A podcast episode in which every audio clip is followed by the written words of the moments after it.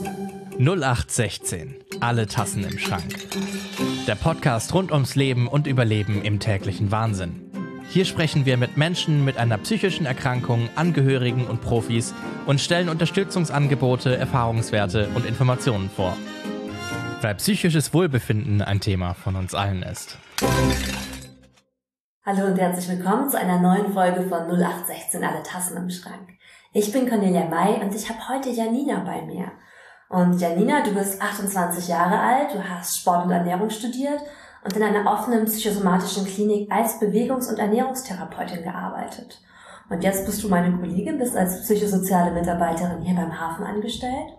Und du machst nebenberuflich aber auch noch verschiedene Sachen. Ne? Du hast einmal einen Podcast, der Unverhalt-Podcast mit dem Thema Entstigmatisierung psychischer Erkrankungen. Und du arbeitest auch nebenberuflich selbstständig als Ernährungsberaterin und als Personal Trainerin. Richtig. Hallo erstmal. Ich bin Janina. Ich freue mich sehr, heute hier zu sein. Danke für die Einladung. Ich freue mich schon über das Thema, über das wir heute sprechen, ein bisschen was zu erzählen und gerne auch noch ein bisschen was über mich zu erzählen. So, du hast die Hard Facts schon genannt. So, ich habe ähm, nach meinem Abi, was ich auf einem ernährungswissenschaftlichen Gymnasium gemacht hatte, wo ich einfach damals schon den Schwerpunkt gelegt hatte, weil mich einfach Ernährung super interessiert hat, ähm, erst was im Bereich Öffentlichkeitsarbeit studiert, weil ich eigentlich im Bereich der Journalistik arbeiten wollte für Ernährung.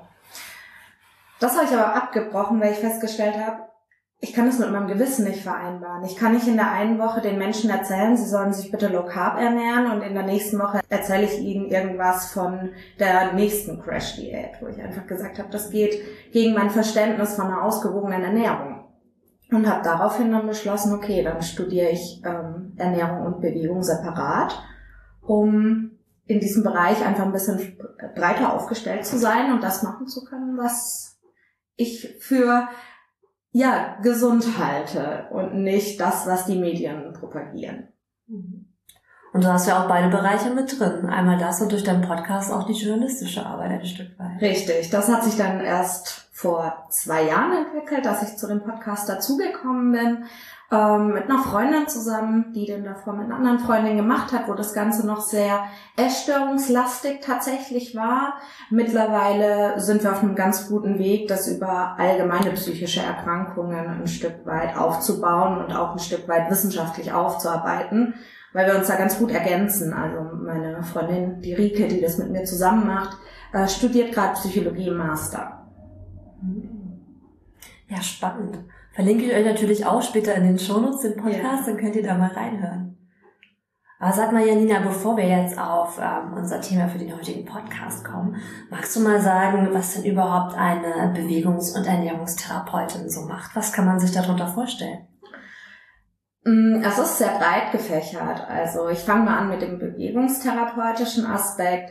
Da gehört unter anderem dazu Entspannungsverfahren. Es gehören Körperwahrnehmungsübungen dazu. Es gehört aber auch zum Beispiel das klassische Nordic Walking dazu. Also es ist ganz unterschiedlich. Man macht auch viel so Achtsamkeitsübungen wie ein Barfußpfad, den wir bauen, einfach um ja, seinen Körper wieder ein Stück weit zu spüren und vor allen Dingen auch in der Bewegung zu spüren. Und dann gehören aber auch so präventive Maßnahmen dazu, wie Rückenschule, ähm, Haltungs- und Bewegungsschulung, einfach um auch den Körper fit zu halten und dadurch auch das Herz-Kreislauf-System und Immunsystem anzuregen. Also sehr, sehr breit gefächert. Ernährungstherapie hingegen mh, mm, ist eigentlich was, was jedem Menschen gut tun kann. Klar, in der Psychosomatik habe ich jetzt natürlich eher mit Essstörungspatienten gearbeitet.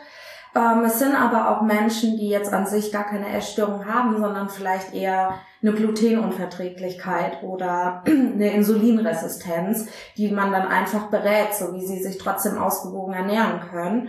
Und wenn man aber dann auf die Störungsbilder von Essstörungen blickt, dann ist es natürlich so, dass man einfach schaut, okay, man macht Psychoedukation, das heißt, man klärt über die eigene Krankheit erstmal auf. So, was ist eine, eine Anorexie? Was ist eine Magersucht? Und dann betreut man die, weil sie natürlich zunehmen sollen in diesem Fall. Und man dann mit ihnen Ernährungspläne erstellt. Man begleitet sie beim Essen. Man bringt ihnen das Kochen bei. Also ich habe zum Beispiel auch Lehrküchen gehalten. Mm, und so braucht jedes Störungsbild was anderes. Also viel ist auch so Gruppentherapien dann einfach zu leiten oder auch einfach ja Gehör dafür zu schenken, warum es gerade schwer fällt, das Lebensmittel XY zu essen. Genau. Stelle ich mir gar nicht so leicht vor, weil du ja immer beide Seiten auch brauchst. Und es geht da, wenn du mit Menschen mit Essstörungen arbeitest, ja nie nur um das Sachwissen, um die Ernährung an sich, sondern das hat ja auch ganz viele psychologische, psychiatrische Komponenten. Ja, also das auf alle Fälle, weil ja auch eigentlich so der eigene Bezug zum Körper irgendwie fehlt. Und deswegen ist das auch gerade im Klinik-Setting finde ich immer ganz schön, weil man einfach in so einem ja multikompletten System arbeitet. Man hat da noch die Einzeltherapeuten, die dann meistens Psychologen und Psychotherapeuten sind. Dann hat man die Pflege, die einfach rund um die Uhr für die Patienten da ist. Dann hat man die Kunsttherapie, wo sie vielleicht auch nochmal anders ins Spüren kommen können. Und das sich dann komplett zusammensetzt. So, ich decke halt dann so diesen Ernährungsteil ab, so was natürlich ganz, ganz wichtig für die Patienten dann meistens ist ähm, aber gleichzeitig ist zum Beispiel auch eine Musiktherapie super heilsam, um einfach anders ins Spüren zu kommen, statt über vielleicht übermäßigen Sport. Also sie lernen auch bei mir eine Bewegungstherapie dann zeitgleich, was Bewegung eigentlich im Körper noch bewirkt, außer zum Beispiel Kalorien zu verbrennen. Und jetzt, als ich dich gefragt habe, Janina, was kannst du dir vorstellen im Podcast, hast du gesagt, ein Herzensthema von dir ist das intuitive Essen. Wie kommt das? wie das kommt. Ich glaube, das hängt auch so ein Stück weit damit zusammen, mm, warum ich mein äh, Journalistik-orientiertes Studium abgebrochen habe, weil einfach ich festgestellt habe, dass der Großteil der Menschheit verlernt hat, intuitiv zu essen. Wir sind sehr geprägt von Crash-Diäten, von Sonderkostformen, von Einschränkungen in der Lebensmittelauswahl, so, weil wir einfach in diesem Überangebot leben. Und dadurch entsteht auch bei vielen Menschen einfach eine Unzufriedenheit mit ihrem Essverhalten und dadurch auch oft eine Unzufriedenheit mit dem eigenen Körperbild.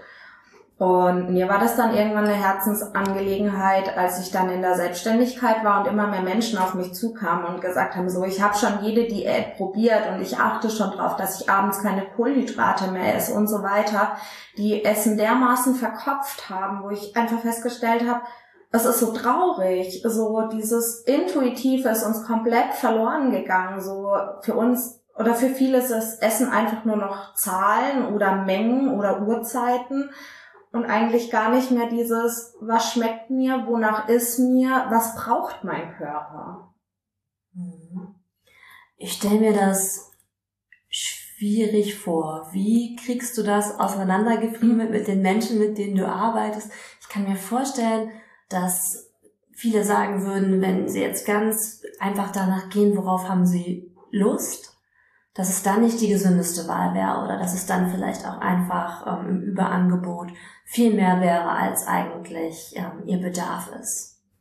Das stimmt, dass das super schwierig ist. Deswegen finde ich, gehört zu der Schulung zum intuitiven Essen erstmal eine Schulung dazu, was ist eine gesunde Balance. Also um da auch einfach ja die Lehre auch so ein Stück weit zu verstehen. So dieses, warum brauche ich Vitamine? Was für Vitamine brauche ich? Wie kriegt mein Körper die? So, das, ich finde das so schade, dass das in der Schule auch so ein Stück weit verloren geht, gerade so in der Grundschule. Klar, ich glaube, viele kennen das Konzept fünf am Tag, fünf Obst und Gemüse am Tag, also eine Handvoll. Das wird zwar noch gelehrt, aber nicht so dieses Grundverständnis, so dieses, warum ist zum Beispiel das Vollkornbrot immer noch eine bessere Alternative als das Weißbrot.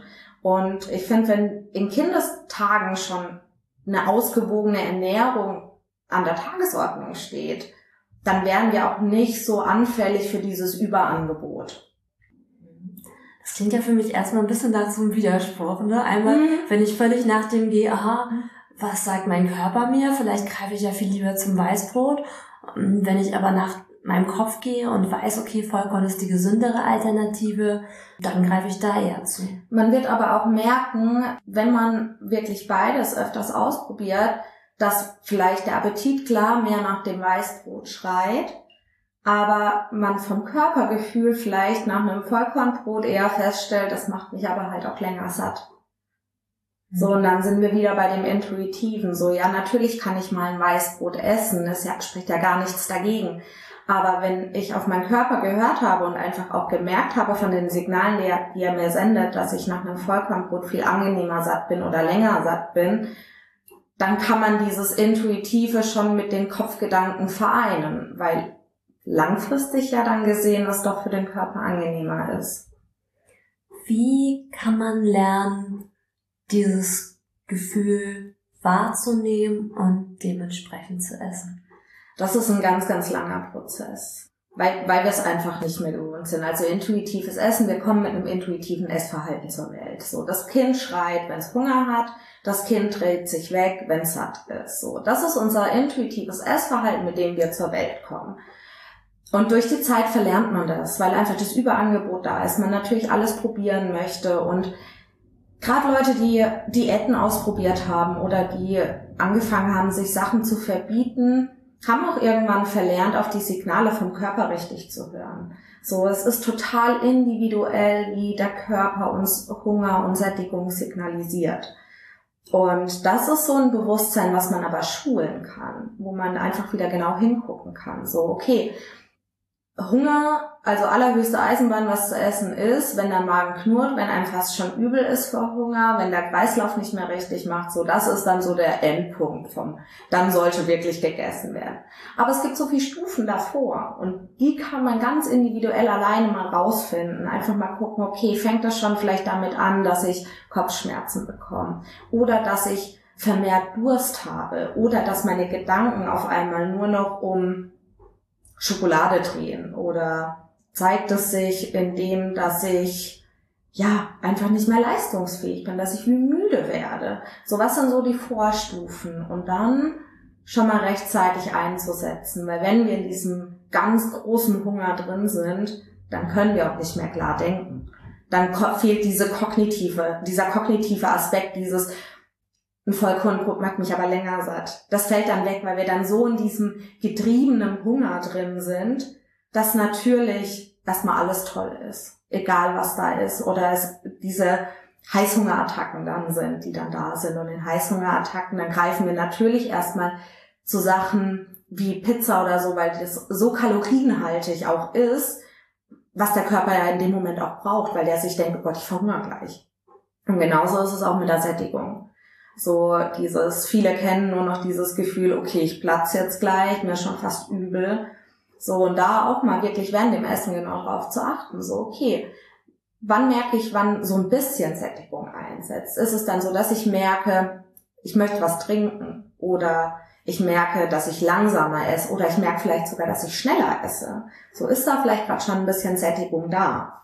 So, das sind so so ein Feingespür, wo jeder für sich Stück für Stück einfach mal gucken kann. Und das ist nicht einfach. Das ist nicht einfach. Es wird einmal mehr gelingen, es wird einmal weniger gelingen. Ich meine, wir haben auch nicht immer Zeit, uns so viel Gedanken und Zeit fürs Essen zu lassen. Ich meine, in unserer Gesellschaft, Schichtdienst mal ganz zu schweigen, ähm, ist es einfach manchmal schwierig. Es muss halt manchmal auch schnell gehen und das ist nicht immer so, dass man eine Stunde Zeit hat, sich was zum Essen zu machen. Dann wäre ein Schritt auf dem Weg dahin zu lernen, wie ich intuitiv essen kann, der Punkt herauszufinden, wann ist es ein guter Zeitpunkt zum Essen vom Hungergefühl und wann ist es auch ein guter Zeitpunkt aufzuhören? Ja. Und wenn ich jetzt als Klientin zu dir käme, um intuitives Essen mhm. zu lernen, wie würdest du mit mir arbeiten? Als erstes geht's mal darum, hinzuschauen, wie ernährt sich die Person jetzt gerade weil vieles macht man unbewusst. Und mein erster Schritt ist immer so, dass ich meine Klienten erstmal eine Woche aufschreiben lasse, was sie essen. Ich brauche da keine Grammangaben. Es soll keiner anfangen abzuwiegen. Es reicht mir, wenn sie mir schreiben, so okay, zum Mittagessen gab es einen Teller Nudeln mit Bolognese und Parmesan. So, mir wirklich mal alles aufzuschreiben, weil dann kommt meistens schon der erste Aha-Effekt, so, okay, ich esse ganz schön viel zwischendurch, was ich eigentlich gar nicht wahrnehme. Oder es fällt auf, so, okay, krass, wenn ich im Stress bin, dann esse ich erst um 16 Uhr meine erste Mahlzeit und die ist dann so groß, dass ich danach einfach nur noch müde bin. So, das ist immer so der erste Schritt. Einfach mal selber mal achtsam zu essen. Und das fällt dann erst auf, wenn man es anfängt zu reflektieren. Das ist dann so der erste Schritt. Und dann der nächste Schritt ist zu gucken, es kommt natürlich auch immer darauf an, welchen, welches Ziel hat die Person. Ist das Ziel abzunehmen? Ist das Ziel zuzunehmen? Ist das Ziel Gewicht zu halten? Ist das Ziel ähm, gesünder in dem Sinne, weil zum Beispiel das Blutbild nicht stimmt, zu essen? Und dann schaut man sich das halt an. Okay, was wurde aufgeschrieben? Und wo, an welchen kleinen Stellschrauben kann ich drehen?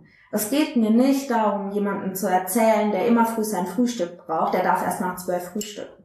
Oder jemand, der sagt eben, ich brauche kein Frühstück, mir reichen zwei Mahlzeiten am Tag, dem zu sagen, er soll fünf Mahlzeiten essen. Das ist ja dann schon wieder nicht mehr intuitiv, dann schreibe ich ihm ja schon wieder was vor, sondern es geht darum, das jetzige Essverhalten durch kleine Stellschrauben anzupassen, um dann das Ziel zu erreichen.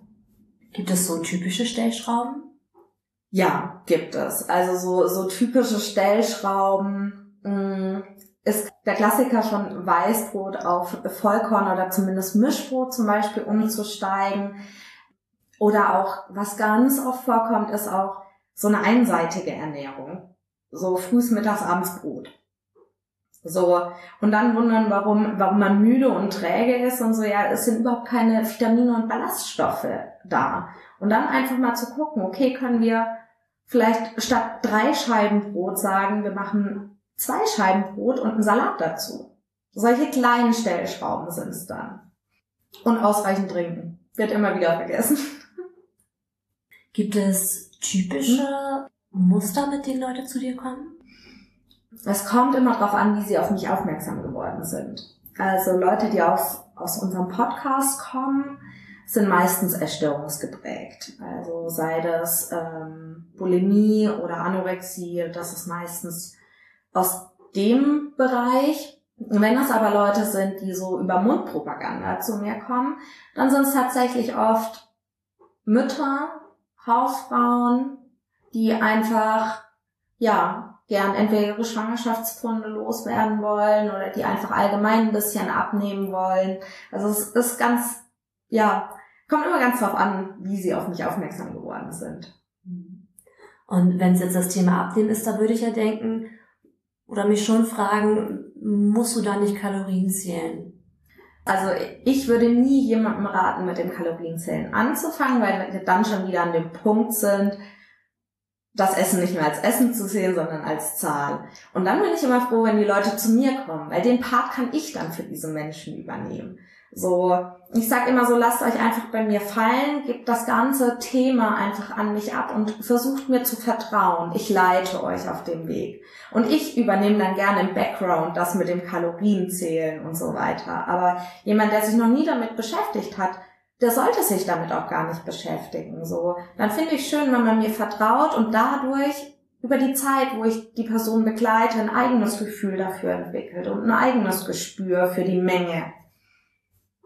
Mhm. Und das heißt, in der Zeit, wo du mit den Menschen arbeitest, gibst du ganz konkrete Ernährungspläne raus mit Mengenangaben? Das kommt immer darauf an, wie die sich das wünschen. Und das kommt auch immer auf die Ausgangssituation an. Wenn zum Beispiel die Mengen an sich nicht das Problem sind, sondern die krassen Zutaten oder die Unregelmäßigkeiten oder so, dann gebe ich natürlich keine Mengenangaben mit raus, weil dann merke ich, okay, eigentlich die Mengen passen. Ähm, es sind halt oft die Inhaltsstoffe oder die Zusammensetzung der Nahrung. Also es sind zum Beispiel beim, mit, ich nehme immer gern dieses Tellerbeispiel, so die Hälfte vom Teller ist, in, ist dann bei den Menschen schon die Nudeln und dann die andere Hälfte ist Fleisch und Soße. Und da sage ich dann so, okay, komm, wir machen einen Viertelteller Nudeln, einen halben Teller Gemüse und einen Viertelteller Fleisch. So, da brauche ich auch keine Grammangaben dazu schreiben. Wenn ich aber jetzt Menschen habe, wo ich feststelle, okay, die haben überhaupt kein Gespür dafür, wie groß die Portionen sein sollen, das sind auch oft Menschen, die selten kochen oder noch nie gekocht haben. Habe ich auch. Ich habe auch Leute, die noch nie selber gekocht haben. Dann schreibe ich natürlich Ernährungspläne und dann gebe ich auch Rezepte mit raus. Damit einfach so was da ist, wo die sich erstmal dran orientieren können, weil sie noch nie damit in Berührung gekommen sind. Hast du so zehn Lieblingstipps, die du gerne gibst? Ähm, ich weiß gar nicht, ob ich genau auf zehn komme, aber bestimmt. Also so das erste ist immer so für mich, lass Essen bitte Essen sein. Also aufhören, es irgendwie als Zahl zu sehen. und es zu arg zu verkopfen. Das zweite ist, Lebensmittel nicht zu klassifizieren, so, die sind gut, die sind böse, die sind gesund, die sind ungesund. Weil das in meinen Augen irgendwie nicht gibt. So, eine Schokolade ist nicht ungesund. Natürlich, wenn ich mich nur von Schokolade ernähre, ist es natürlich ungesund. Aber genauso ungesund kann es auch sein, wenn ich mich nur von Äpfeln ernähre. Und jeder wird aber sagen, ja, aber ein Apfel ist doch gesund. Ja, es kommt aber immer auf die Balance an. Ausreichend trinken, ganz wichtig. Bewegung einbauen. Also Bewegung da. Ich rede nicht immer von Sport. Also ich finde, Sport setzt die meisten immer schon so unter Druck. Deswegen ich einfach sage, so Bewegung ist doch schon mal so ein Ansatz. Das zählt auch einfach dazu, ja, vielleicht einfach mal mittags eine Stunde spazieren gehen oder eine halbe Stunde spazieren gehen. Dann ansonsten für sich so ein bisschen eine Regelmäßigkeit finden. Das hilft den meisten. Kein Verzicht. Das ist so, ich immer sage, sobald jemand anfängt, sich wirklich Süßigkeiten vehement zu verbieten, dann eskaliert das irgendwann. Dann kommt der Heißhunger und dann gibt's auch keine Grenze mehr. Ja, ich glaube, das, das ist so eigentlich das, was mir mit am wichtigsten ist. So Schlafen macht auch ganz viel aus. Also wirklich auch so, das unterschätzen immer viele. Das setzt, das, ja, das setzt unserem Hunger- und Sättigungshaushalt ganz arg zu, wenn wir zu wenig schlafen oder nicht richtig erholt sind. So ausreichend Schlaf sollte schon auch da sein und vor allen Dingen ein erholsamer Schlaf. Ja. Doch. Es waren jetzt, glaube ich, keine zehn, aber das sind, glaube ich, so für mich die wichtigsten Punkte. Wie ernährst du dich selber? Wie ernähre ich mich selber? Also ich muss sagen, ich glaube, so seit einem halben Jahr kann ich von mir behaupten, mich sehr intuitiv zu ernähren. Das klappt mittlerweile ganz gut, war aber auch ein langer Weg. War auch ein langer Weg. Ich war auch, auch sehr geprägt von, gerade von Social Media und so, ähm, oder von dem, ja, von dem, was suggeriert wird, was gesund ist. So, ich habe dann auch irgendwann angefangen, mir Sachen zu verbieten und, oder, ja, nicht ausgesprochen zu verbieten, sondern in meinem Kopf ständig drin war so, ja, aber das wäre doch gesünder. Mhm. So. Aber mittlerweile muss ich sagen, klappt das auch ganz gut, so dass ich wirklich sagen kann, ähm, ich schaffe es zu essen, bevor ich übermäßig Hunger habe und kann in dem Moment sogar noch so klar denken, dass ich mir überlegen kann, okay, wonach ist mir ungefähr? Was mir teilweise noch wirklich schwer fällt, ist, wenn wir jetzt zum Beispiel abends in der WG kochen oder so und ich gefragt werde, so, ja, nach was isst ihr denn gerade? Das fällt mir noch ganz, ganz schwer, aber einfach so, weil ich mit diesem Überangebot überfordert bin, so, ja, ich könnte jetzt zigtausend Sachen essen und kochen, weil ich sie klasse finde. Das fällt mir dann noch schwer, wo ich dann gern die Entscheidung abgebe. Mhm. Ich stelle mir das auch nicht so einfach vor. Weil wenn du mich jetzt fragen würdest, abends in meiner Wohnung, worauf habe ich Lust, dann wüsste ich gar nicht, ob ich es da hätte. das ist meistens das nächste Problem. Und vielleicht habe ich ja auch schon was vorgekocht, was jetzt aber nicht genau das ist, wonach mir gerade an dem Tag am meisten ist. Ja. Ja, das ist natürlich auch so, so ein Ding. Man hat ja nicht immer die Möglichkeit, eins zu eins das jetzt gerade wirklich da zu haben, wonach einem ist. Ähm, ich habe dann irgendwann mal angefangen und habe mir gerade so Sachen, die ich super, wo ich weiß, die esse ich wirklich gerne, vorzubereiten und einzufrieren. Weil wenn es mich dann mal packt und ich da wirklich Hunger drauf habe, habe ich immer so meine Notfallration im Gefrierschrank und weiß so, okay, Hast du so Sachen, die es bei dir immer wieder gibt? Ja, also ich liebe Kartoffeln und Quark. Das ist so, so der Klassiker bei mir, so wie andere, keine Ahnung, ihre Nudeln mit Pesto haben, habe ich so meine Kartoffeln mit Kräuterquark, das finde ich einfach toll. Und ansonsten, gut, ich habe immer, immer Brot zu Hause. Brot und Käse ist immer zu Hause. Ähm, weil das halt auch so was für mich ist, was ich für mich selber festgestellt habe. Ich pack das mit dem intuitiven Essen auch besser, wenn es einfache Gerichte sind. Wenn ich mich jetzt auch noch dann drei Stunden dafür in die Küche stellen muss jedes Mal, ich da auch nicht so Lust zu, dann fällt es mir auch schwer. Dann würde ich auch eher sagen, nee, ich bestelle jetzt einfach was, es ist mir zu blöd. Deswegen, das ist auch sowas, was auch immer mit berücksichtigt werden sollte. Es sollte halt auch nicht der Überaufwand dann sein, was einem vielleicht nicht immer Spaß bereitet. Mhm. Ist es bei den meisten Menschen, wenn du so anschaust, was die über die Woche so essen, so, dass die, also ich kenne das von mir so, ich habe immer so bestimmte Gerichte, die gibt's bei mir ständig. Ich bin da so routiniert, ich frühstücke auch so ziemlich immer das Gleiche, jeden Tag. Ausnahmen am Wochenende? ähm, mal, aber, aber selten. Also gerade was Frühstück anbelangt, ich habe so mein Lieblingsmüsli und mein Lieblingsjoghurt und das ähm, kann ich wirklich jeden Tag essen. In Variationen, aber ziemlich ähnlich. Aber das ist super. Das ist eigentlich super, wenn man das hat und wenn man auch sagen kann, so, das stellt mich zufrieden, das, das passt. Da hast du wahrscheinlich für dich auch rausgefunden, ja, das hält mich auch eine gewisse Zeit satt, da weiß ich, wie, wie ich damit am besten fahre. Das ist super. Und das, wenn jemand sowas hat, finde ich das klasse. Ähm, erlebe ich auch ganz oft. Also die einfach ein Repertoire vielleicht von fünf, sechs Gerichten haben, die halt dann einfach rotieren. Immer mit einer kleinen Abweichung. Aber das ist total legitim. Wenn es einem damit gut geht und man damit gut fährt, warum nicht? Warum nicht? Solange man halt, ja, solange es einem damit gut geht. So, aber viele ist halt dann schon so, dass sie dann doch zu mir kommen und sagen, ich weiß gar nicht, warum ich immer so müde bin und mein Blutbild, das stimmt auch nicht. Und ich gucke mir das dann an und denke mir so, ja, okay, aber wenn du halt auch sieben Tage die Woche Pizza isst, wird's mir auch nicht wundern, wenn du irgendwann einfach träge bist und auch vielleicht mit deinem Körper nicht mehr ganz so zufrieden bist. Mhm. Inwieweit arbeitest du anders mit Menschen, ähm, die aus einer Essstörung kommen. Das kann ja auch unterschiedlich sein. Ne? Kann ja sowieso, also es kann ja sowohl eine Anorexie sein oder auch eine Adipositas. Genau. Da ist meistens die allergrößte Herausforderung bei beiden, eine Regelmäßigkeit reinzukriegen. Eine Regelmäßigkeit reinzukriegen, eine Struktur reinzukriegen und das Maß der Dinge zu lernen. Das ist in beiden, die einen, bei denen ist das Maß viel zu klein, bei den anderen viel zu groß. Und da ist dann wirklich, da ist das dann auch sehr rational. Also da geht's dann auch wirklich um Zahlen. Da ist dann wirklich so eine Portion hat so und so viel Gramm Nudeln. So um erstmal wieder ein gesundes Mengenmaß zu kriegen und den, den Magen halt auch wieder dementsprechend anzupassen. Also wir haben ja eine gesunde Sättigung setzt sich ja aus unterschiedlichen Punkten zusammen. Das ist einmal, dass alle Nährstoffe gedeckt sind. Das ist einmal, dass der Magen dieses Spannungsgefühl erreicht, also dass da dieser Reiz freigesetzt wird. Und dann, dass unsere Geschmackssensoren zufriedengestellt sind. Und erst wenn diese drei Sachen abgeschlossen praktisch sind, erst dann erleben wir eine zufriedene Sättigung.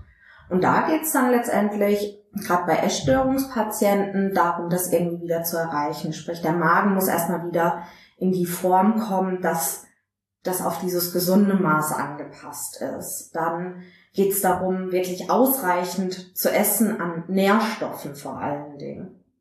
Und dann natürlich Stück für Stück rauszufinden, okay, was schmeckt und was schmeckt nicht, weil gerade bei Essstörungen ganz viel kopfgesteuert ist. Entweder so Hauptsache Menge oder Hauptsache zum Beispiel keine Kalorien. Also da geht schon gar nicht mehr um den Geschmack. Das ist äh, so der ganz, ganz große Unterschied, würde ich sagen. Hast du Lieblingsmethoden? Habe ich Lieblingsmethoden? Ich würde schon sagen, dass so der Weg zum intuitiven Essen so meine, meine Strategie immer irgendwie ist. Ähm, egal ob jemand zu mir kommt und sagt, er muss abnehmen oder zunehmen. Ähm, natürlich könnte ich auch stumpfsinnig Ernährungspläne schreiben und einfach die vorlegen und sagen, bitte ernähre dich nach Schema F. Habe ich natürlich auch Klienten, keine Frage, habe ich auch, die einfach sagen, ich möchte mir keinen Kopf darüber machen, gib mir einfach das, mir ist egal, was ich esse, schreib das einfach auf. Mache ich nicht so gerne. Aber die Lieblingsmethode ist halt echt wirklich so dieser Weg dahin, den eigenen Körper auch wirklich dahingehend besser kennenzulernen. Und gibt es typische Meilensteine auf dem Weg dahin? Ja, ich glaube, so die typischen Meilensteine sind zum ersten Mal wirklich rechtzeitig wahrzunehmen, wenn man Hunger bekommt und wahrzunehmen, wenn man angenehm satt ist. Also ähm, entweder sind ja Leute, die gar keine Sättigung haben, die irgendwann einfach froh sind, boah krass, ich habe gemerkt, ich bin satt und zufrieden. Oder die anderen, die immer zu viel gegessen haben und sich danach einfach nur überfüllt gefühlt haben, die gesagt haben, boah, ich habe gegessen und war einfach zufrieden danach. Es war genug. So, ich hatte nicht das Gefühl, ich brauche jetzt noch die Schokolade hinterher oder ich brauche noch das, sondern ich war einfach zufrieden. So, das sind so Meilensteine, glaube ich. Oder Meilensteine auch für ganz viele ich bin essen gegangen und ich habe einfach nicht drüber nachgedacht. Ich habe das bestellt, wonach mir war, hab's gegessen und hatte kein schlechtes Gewissen danach. Was war denn für dich schwierig auf dem Weg dahin und wie hast du diese Hürden genommen?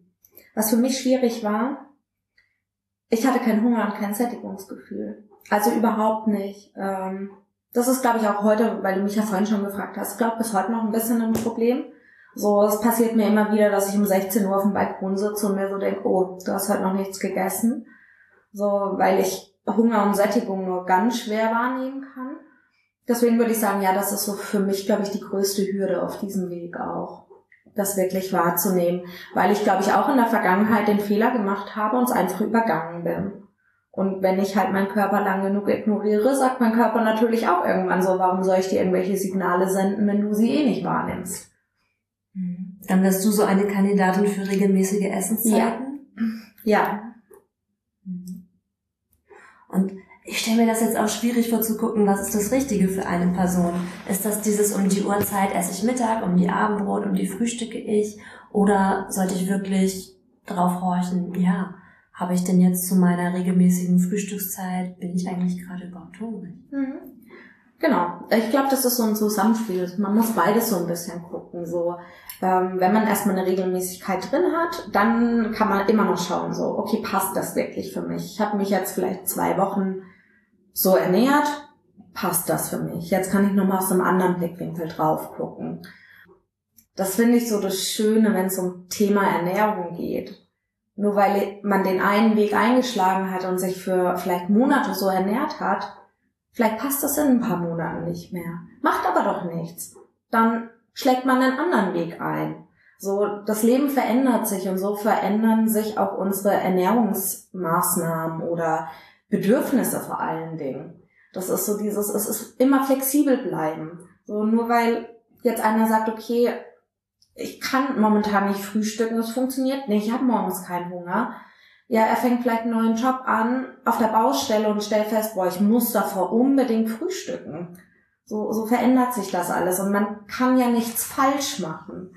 Das ist ja das Schöne. Es, unser Körper verzeiht uns so, so viel. Wir können gar nichts falsch machen. Selbst wenn wir mal, keine Ahnung, für ein halbes Jahr auf dem Holzweg sind und unserem Körper vielleicht gerade nicht die Vitamine geben, die er eigentlich braucht, der wird einem das schon signalisieren. Und wenn nicht, fällt es über ein Blutbild auf dann kann man das wieder ausgleichen. Der Körper verzeiht, der Körper regeneriert. Empfiehlst du denn auch Nahrungsergänzungsmittel oder wie stehst du dazu? Ähm, also, schwierige Frage. Ähm, es gibt sinnvolle, definitiv, und auch für unterschiedliche Menschengruppen natürlich. Ich würde jetzt nicht pauschal sagen, jeder sollte. Es gibt Menschen, die super schlecht zum Beispiel Vitamin D selber herstellen können und aufnehmen können. So, denen würde ich natürlich empfehlen, wenn die feststellen, boah, ich bin immer müde und über mein Blutbild zeigt sich, mein Vitamin D ist viel zu niedrig, dann supplementier es bitte. Aber supplementier es richtig, also bitte immer in Kombination mit Fett. Ähm, deswegen, ich finde, wir haben das Glück, dass es mittlerweile super gute Supplemente gibt und dass wir über Blutbilder sehen können, ob was fehlt, ob ein Mangel da ist. Und dann, warum nicht nutzen? So, es schadet uns ja nicht. So, von daher, ich würde jetzt nie stumpfsinnig jemandem sagen, so, ja, bitte supplementiere Omega-3 und bitte Vitamin K und D. Da verweise ich dann auch an den Arzt und sage, lass ein Blutbild machen, lass gucken, wie steht's so. Und dann klar, es gibt auch Krankheiten, so zum Beispiel, wenn gerade Frauen Probleme mit dem Hormonhaushalt haben. Okay, kann man unterstützend Omega-3 zum Beispiel ähm, supplementieren, weil vielleicht diese Person einfach zu wenig Fette zu sich nimmt. Und wenn das dann leichter fällt, das vielleicht zu supplementieren, als wirklich jeden, jedes Mal drauf zu achten, in der Woche äh, Fisch zu essen und Nüsse zu essen und so weiter, dann warum nicht? Aber so pauschal würde ich jetzt nicht sagen, dass jeder supplementieren sollte. Was lernst du gerade, was du noch nicht so gut kannst? Hunger und Sättigung wahrnehmen. das ist und bleibt der Dauerbrenner.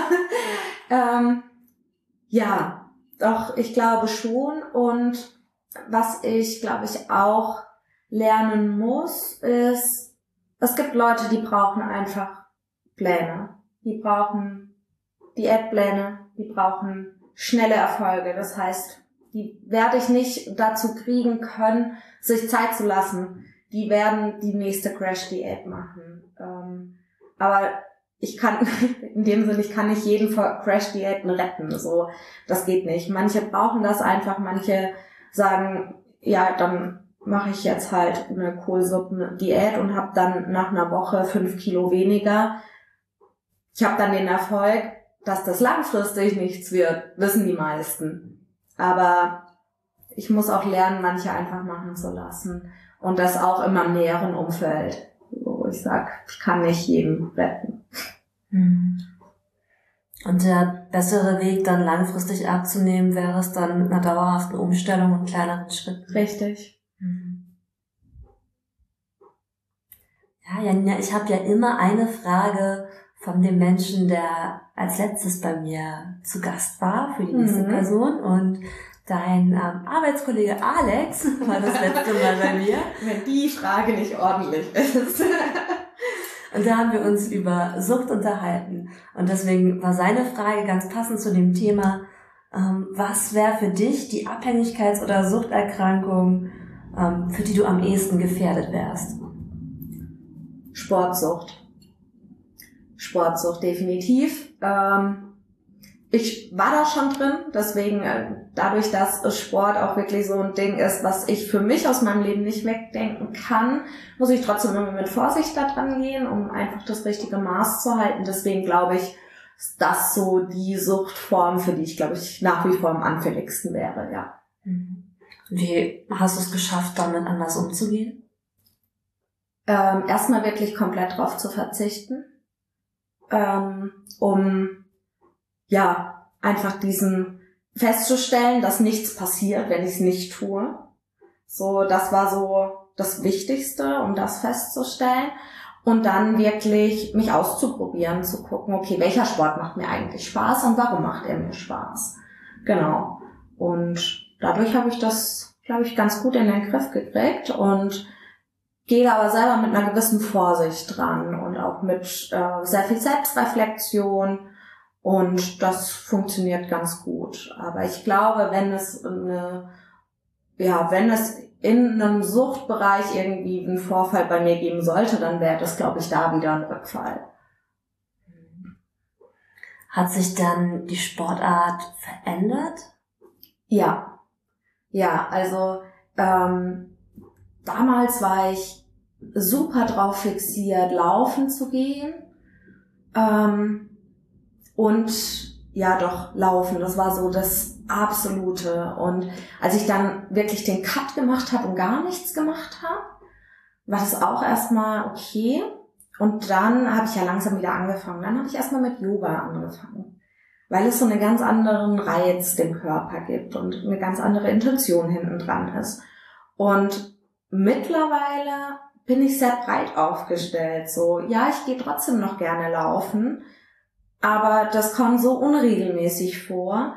Das wechselt sich halt dann ab. Mal gehe ich ins Fitnessstudio, mal gehe ich schwimmen. Also ich habe nicht mehr das eine, wo ich so drauf fokussiert bin, von dem ich nicht loslassen kann. Mhm. Ja. Hast du denn auch eine Frage für die nächste Person, die bei mir zu Gast sein wird? Ja, sehr gerne. Ähm, welche Frage ich immer ganz gerne stelle ist, wenn du ein Tier wärst, welches wärst du und warum? Und wie ist es bei dir? Welches Tier wärst du? Ich, ich glaube, ich wäre so eine asiatische Wüstenrennmaus. Ich finde die einfach klasse. So, die sind so, die sind so, äh, so wachsam und so, weiß ich nicht, die leben in so extremen Bedingungen und wirken aber irgendwie total glücklich, weil sie trotzdem so flink sind und sich ständig überall verstecken können, aber gleichzeitig auch überall dabei sein können, ohne groß aufzufallen. Finde ich super. Außerdem ist bei denen warm. Ich habe gar nicht vor Augen, wie die aussehen. Ja, eigentlich wie Mäuse. Nur ein bisschen bräunlicher. Hm, Asiatische Wüstenrennmaus. Was wärst du denn? Also Freunde von mir übers Theater spielen ist das ja gerne mal eine Frage, die, ähm, die man sich stellt, auch von der Bewegung her. Und vor vielen, vielen Jahren, als wir darüber in der Gruppe mal gesprochen haben, wurde mir Känguru oder Lux gesagt. Das war so Mhm. die Fremdzuschreibung. Ähm, ich habe lange Diskussionen darüber, wie es mit Affe aussieht, weil es natürlich sehr nah am Menschen ist. Früher habe ich immer gesagt, ich wäre eine Schildkröte. Morgens zumindest. Langsam bin ich cremig. ja. Und im Winter dann auch lieber schlafen? ja, schon. Ja. Ja. Okay, darf ich dir noch eine Frage zum Abschluss stellen? ja, eine habe ich noch. Du hast dich. noch eine, ja dann hau Aber du darfst mir vorher auch eine stellen. Ja, stell du erst. Okay. Wenn du eine SMS schreiben könntest an eine Gruppe von Menschen, egal jetzt, ob das Menschen sind, die sich für Ernährung interessieren oder da was ändern wollen, Menschen mit einer Essstörung, Angehörige, Politik, wem würdest du schreiben und was würdest du schreiben? Ich glaube, ich würde an alle schreiben. Weil ich finde, gerade in dem Bezug jetzt auf das Thema von heute, gerade Essen und Ernährung, es geht uns alle was an. Man kann nicht nicht essen, also zumindest nicht ein Leben lang. Deswegen glaube ich, würde ich an alle schreiben. Und ich würde, glaube ich, einfach appellieren daran, lasst doch Essen bitte einfach Essen sein. Das Leben ist zu kurz, um auf Sachen zu verzichten, um Lebensmittel zu verteufeln. Trefft euch mit Freunden, genießt die Augenblicke, in denen es gutes Essen gibt. Lasst das Essen einfach euer Leben bereichern und nicht verkopfen. Ja. Okay, du wolltest was fragen. ja, Frage an dich. Was nimmst du aus der Folge heute mit? Was nehme ich aus der Folge heute mit? Ich nehme aus der Folge auf jeden Fall mit, dass es nicht den einen Weg gibt. Also, ich meine, ne, man kann sich ja immer angucken, wissenschaftliche Perspektiven oder ähm, was ist vielleicht sinnvoll, was ist der eine, was der andere Weg. Aber ich finde es spannend, wie du betont hast, dass Lebenswege und Umstände einfach so unterschiedlich sind und dass da, glaube ich, jede Person auch ähm, ja ihren eigenen Weg für finden muss und es einfach diese Pauschallösung wie so oft nicht gibt. Ja. Schön. Ich danke dir auf jeden Fall, dass du dem Thema in deinem Podcast so viel Raum gibst. Ich glaube, es ist was, was ja viel öfter thematisiert werden sollte. Vielen, vielen Dank für die Einladung. Ja, ich danke dir. Ich finde auch, das Thema kommt immer wieder, begegnet mir auch bei Klienten und Klientinnen immer wieder. Und wie du schon sagst, ähm, jeder Mensch ist, für jeden ist es ein Thema. Und insofern total schön, dass du hier heute uns ein paar Dinge mit auf den Weg gegeben hast. Sehr gerne. Ja, ähm, dann sagen wir beide Tschüss. Tschüss. Und euch eine gute Zeit bis zum nächsten Mal. Und wie immer, wenn ihr Feedback, Kritik, Anmerkungen habt, Wünsche, schreibt uns gerne eine E-Mail an ahoy at podcast0816.de. Und wie immer, ihr könnt uns unterstützen, indem ihr uns einen Kommentar schreibt, schreibt eine Bewertung dalasst oder die Folge an Menschen weiterempfehlt, denen sie vielleicht helfen könnte. Bis dahin. Tschüss. Tschüss. Dieser Podcast ist ein Projekt von Der Hafen, Verein für psychosoziale Hilfe Harburg e.V.